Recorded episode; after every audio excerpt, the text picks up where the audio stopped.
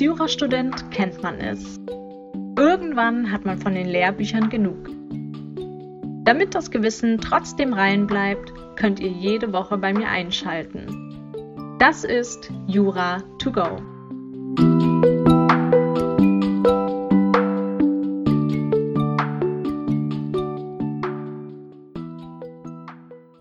Hallo und herzlich willkommen zu einer lang ersehnten Folge von Jura to go. Ich habe, wie einige von euch sicher gemerkt haben, eine längere Sommerpause eingelegt, werde jetzt aber wieder regelmäßig Folgen hochladen. Da wir noch nicht so viele Folgen zu den Grundrechten hatten, machen wir heute weiter mit dem Versammlungsrecht aus Artikel 8 Grundgesetz. Nach einer Einführung zum Artikel 8 werden wir uns natürlich wieder einen Fall angucken und diesen dann gemeinsam lösen.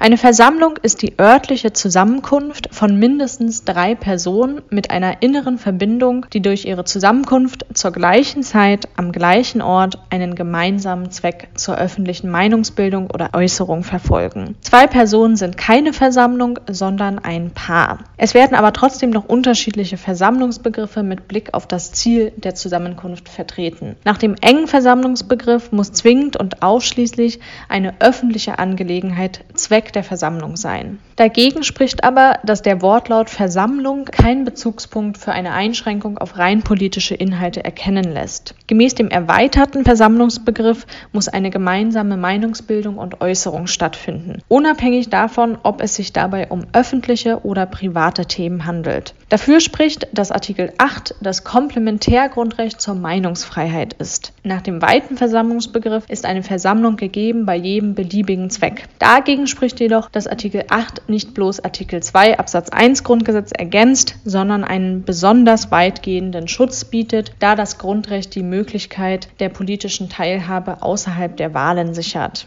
In persönlicher Hinsicht ist Artikel 8 Grundgesetz ein deutschen Grundrecht, das grundsätzlich Deutsche im Sinne des Artikel 116 Grundgesetz schützt, aber somit natürlich auch EU-Bürger von diesem Schutz erfasst sind. Juristische Personen fallen ebenfalls unter Artikel 8, wenn sie die Versammlung organisieren, vorbereiten oder durchführen. Artikel 8 schützt das Recht des Veranstalters, den Gegenstand, den Ort, die Zeit und den Ablauf der Versammlung zu bestimmen. Im Hinblick auf die Teilnehmer schützt Artikel 8 unter anderem die Anreise Anreise zu Versammlungen. Es wird auch das Recht geschützt, für unbequeme oder konfliktgeladene politische Ansichten zu demonstrieren. Artikel 8 schließt aber nicht das Recht ein, eine Versammlung aufzusuchen, um sie zu verhindern oder sie mit Mitteln zu stören, die außerhalb einer geordneten Kommunikation liegen. Artikel 8 unterliegt der verfassungsunmittelbaren Schranke des Friedlichkeitsgebots. Unfriedlich ist eine Versammlung, wenn die Mehrheit der Versammlung im Verlauf dieser erheblich und aggressiv körperlich auf Personen oder Sachen einwirkt. Außerdem unterliegt Artikel 8 der verfassungsunmittelbaren Schranke des Waffenverbots.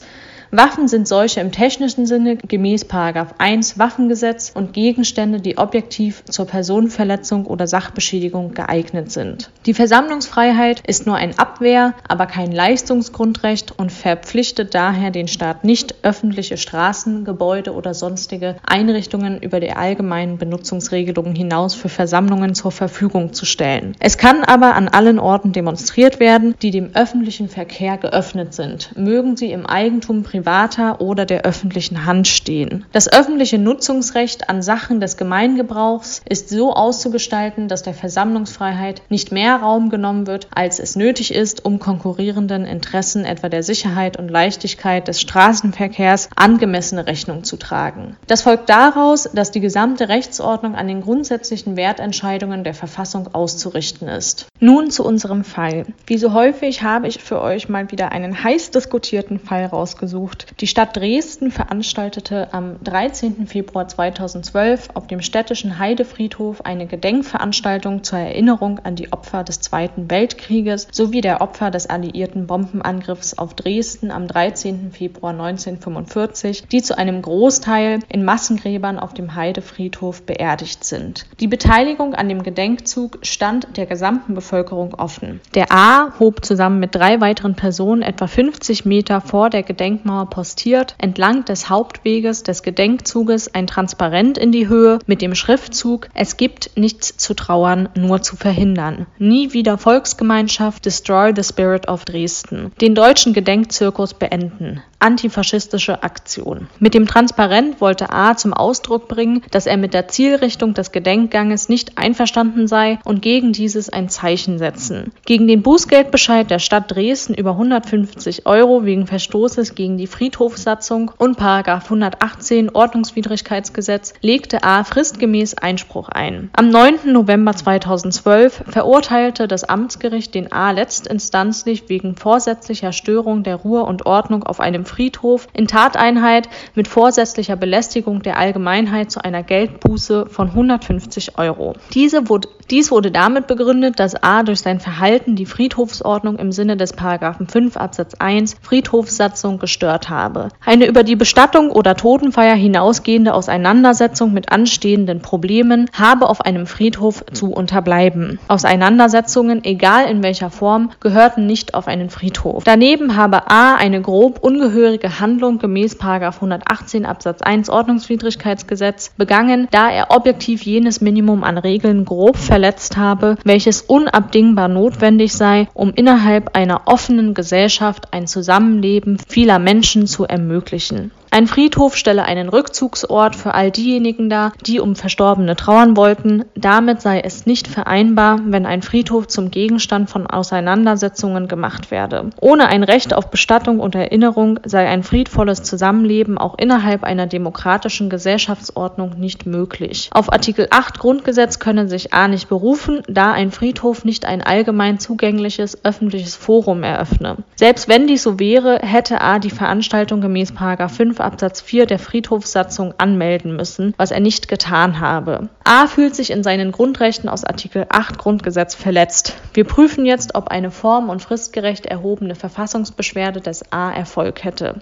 Die Verfassungsbeschwerde hatte Erfolg, soweit sie zulässig und begründet ist. Die Zulässigkeit können wir in diesem Fall relativ schnell abhandeln, da es keine Probleme gibt. Das Bundesverfassungsgericht ist gemäß Artikel 93 Absatz 1 Nummer 4a Grundgesetz und Paragraph 13 Nummer 8a und 90 fortfolgend Bundesverfassungsgerichtsgesetz zuständig für die Entscheidung über Individualverfassungsbeschwerden. Der A müsste beschwerdefähig sein. Beschwerdefähig ist nach Paragraph 90 Absatz 1 Bundesverfassungsgerichtsgesetz jedermann. Das das heißt jeder, der fähig ist, Grundrechtsträger zu sein. A ist als natürliche Person Träger von Grundrechten und damit beschwerdefähig. Außerdem müsste ein tauglicher Beschwerdegegenstand vorliegen.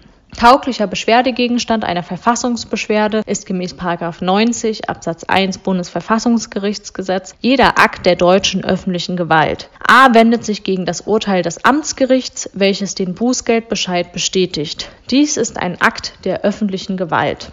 Ferner müsste der A beschwerdebefugt sein. A muss nach 90 Absatz 1 Bundesverfassungsgerichtsgesetz geltend machen, durch die Entscheidungen möglicherweise in seinen Grundrechten verletzt zu sein. A macht geltend, in seinem Grundrecht aus Artikel 8 verletzt zu sein. Dies ist nicht von vornherein und offensichtlich ausgeschlossen. Er ist durch das Urteil auch selbst gegenwärtig und unmittelbar betroffen. Damit ist A beschwerdebefugt. Schließlich ist auch gemäß 90 Absatz 2 Satz 1 Bundesverfassungsgerichtsgesetz der Rechtsweg erschöpft und die Verfassungsbeschwerde wurde gemäß den Paragraphen 23, 92 und 93 Absatz 1 Bundesverfassungsgerichtsgesetz frist- und formgerecht, also schriftlich mit Begründung innerhalb eines Monats eingereicht. Die Verfassungsbeschwerde des A ist also zulässig. Die Verfassungsbeschwerde müsste aber auch begründet sein. Sie ist begründet, soweit A durch das angegriffene Urteil in verfassungsspezifischer Weise in seinem seinen Grundrechten verletzt ist. Das den Bußgeldbescheid bestätigende Urteil des Amtsgerichts könnte den A in seinem Grundrecht der Versammlungsfreiheit aus Artikel 8 Absatz 1 Grundgesetz verletzen. Dann müsste zunächst der Schutzbereich des Artikel 8 betroffen sein. Eine Versammlung ist eine örtliche Zusammenkunft mehrerer Personen zur gemeinschaftlichen auf die Teilhabe an der öffentlichen Meinungsbildung gerichteten Erörterung oder Kundgebung. A und die drei weiteren Personen beziehen gegen die Gedenkveranstaltung Veranstaltung Stellung und drücken so ihre gemeinsame Meinung aus. Fraglich ist aber, ob eine solche Versammlung auch auf einem Friedhof geschützt wird. Artikel 8 Absatz 1 Grundgesetz gewährleistet das Recht, selbst zu bestimmen, wann, wo und unter welchen Modalitäten eine Versammlung stattfinden soll. Als Abwehrrecht gewährleistet das Grundrecht den Grundrechtsträgern auch ein Selbstbestimmungsrecht über Ort, Zeitpunkt, Art und Inhalt der Veranstaltung.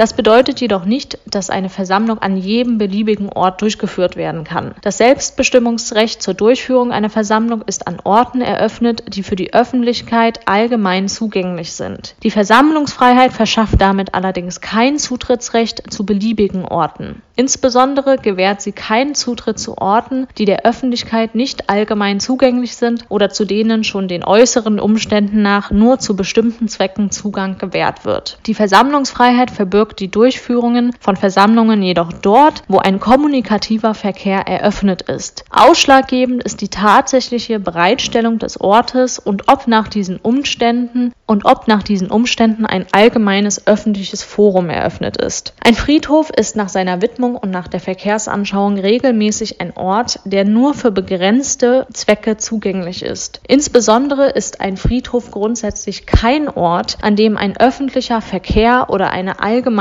Kommunikation stattfindet. Maßgeblich ist aber die tatsächliche Bereitstellung des Ortes zur Kommunikation. Durch den Gedenkzug, zu welchem öffentlich aufgerufen und der im Einverständnis mit den verantwortlichen Stellen durchgeführt worden war, wurde der Heidefriedhof jedenfalls am 13. Februar Februar 2012 zu einem Ort allgemeiner öffentlicher Kommunikation. Der Gedenkzug diente nach der Ankündigung über ein privates Gedenken hinaus auch dazu, ein Zeichen für die Überwindung von Krieg, Rassismus und Gewalt zu setzen und nutzte so den Heidefriedhof an diesem Tage zu einer Auseinandersetzung mit gesellschaftlich bedeutsamen Themen. Damit wurde jedenfalls am 13. Februar 2012 der Heidefriedhof als ein Ort der allgemeinen Kommunikation eröffnet. Daran ändert sich auch nichts durch das Fehlen der nach der Friedhofssatzung erforderlichen Anmeldung der Veranstaltung des A. Der Schutz des Artikel 8 Grundgesetz besteht nämlich unabhängig davon, ob eine Versammlung anmeldepflichtig und dementsprechend angemeldet ist.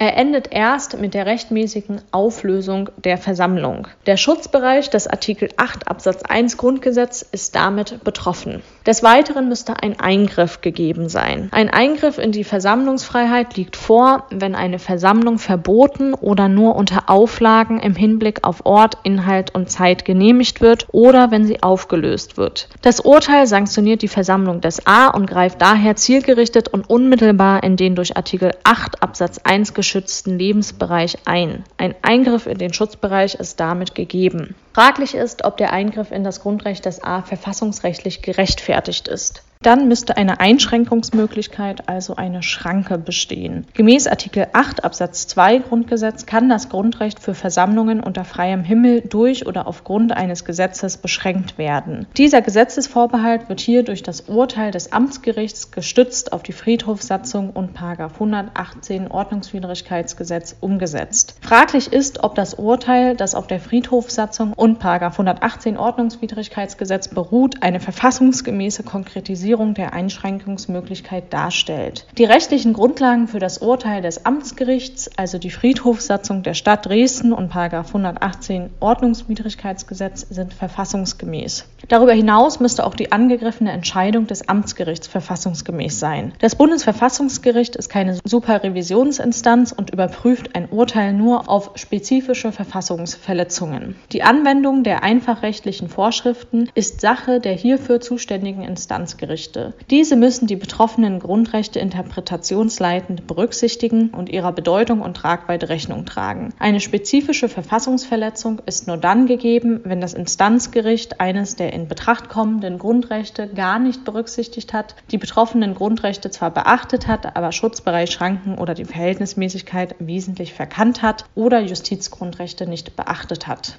Im vorliegenden Fall hat das Amtsgericht den Versammlungscharakter der Zusammenkunft mit verfassungsrechtlich nicht tragfähigen Gründen verneint. Das Amtsgericht geht davon aus, dass es deswegen an einer Versammlung fehle, weil diese nach 5 Absatz 4 der Friedhofssatzung angemeldet worden war. Diese Auffassung ist mit den verfassungsrechtlichen Vorgaben des Artikel 8 Absatz 1 nicht zu vereinbaren und verkennt den Schutzbereich dieses Grundrechts grundlegend. Eine Versammlung im Sinne des Artikel 8 Absatz 1 hängt nicht von einer Genehmigung Genehmigung oder Anmeldung ab. Insofern hat das Amtsgericht den Schutzbereich der Versammlungsfreiheit wesentlich verkannt. Es liegt eine Fehlbewertung vor, sodass das Urteil in spezifischer Weise das Grundrecht aus Artikel 8 Absatz 1 Grundgesetz verletzt. Daneben könnte das Urteil den Artikel 8 Grundgesetz in spezifischer Weise verletzen, da es an einer hinreichenden Abwägung der widerstreitenden Grundrechte fehlt. Das Verhalten des A ist wegen Verstoßes gegen 118 Ordnungswidrigkeitsgesetz sanktioniert worden.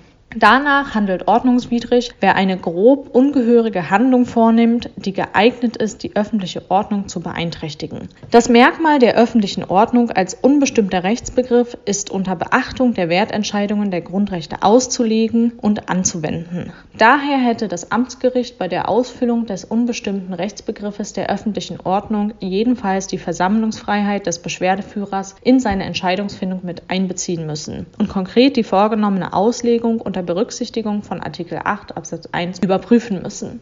Es hätte eine Auseinandersetzung damit bedurft, warum die Ausübung des Versammlungsgrundrechts der öffentlichen Ordnung widerspricht, während auf dem Heidefriedhof zur gleichen Zeit eine große Gedenkveranstaltung, zu der öffentlich aufgerufen wurde und die über das Gedenken hinaus ein Zeichen setzen wollte, stattfindet und sich der Beschwerdeführer gezielt im Wege stillen Protests gegen diese wendet. Damit hat das Amtsgericht eine Auslegung des einfachen Rechts vorgenommen, ohne dabei die Grundrechte des A als objektive Wertentscheidung der Verfassung zu berücksichtigen. Auch insoweit verletzt das Urteil den A in verfassungsspezifischer Weise in seinem Grundrecht aus Artikel 8 Absatz 1 Grundgesetz. Der Eingriff in die Versammlungsfreiheit ist damit verfassungsrechtlich nicht gerechtfertigt. A ist durch das Urteil in spezifischer Weise in seinem Grundrecht aus Artikel 8 Absatz 1 Grundgesetz verletzt. Das Ergebnis lautet also, die Verfassungsbeschwerde ist begründet und hat Erfolg. Ich entschuldige mich an dieser Stelle nochmal, dass es mit dem Hochladen neuer Folgen so lange gedauert hat. Ich verspreche aber, dass es ab sofort wieder regelmäßig Folgen geben wird und freue mich schon sehr auf die nächste. Falls ihr noch eine Meinung zu dieser Folge habt, die ihr auf jeden Fall loswerden wollt, dann schreibt mir gerne an meinen Instagram-Account jura.togo. Bis zum nächsten Mal.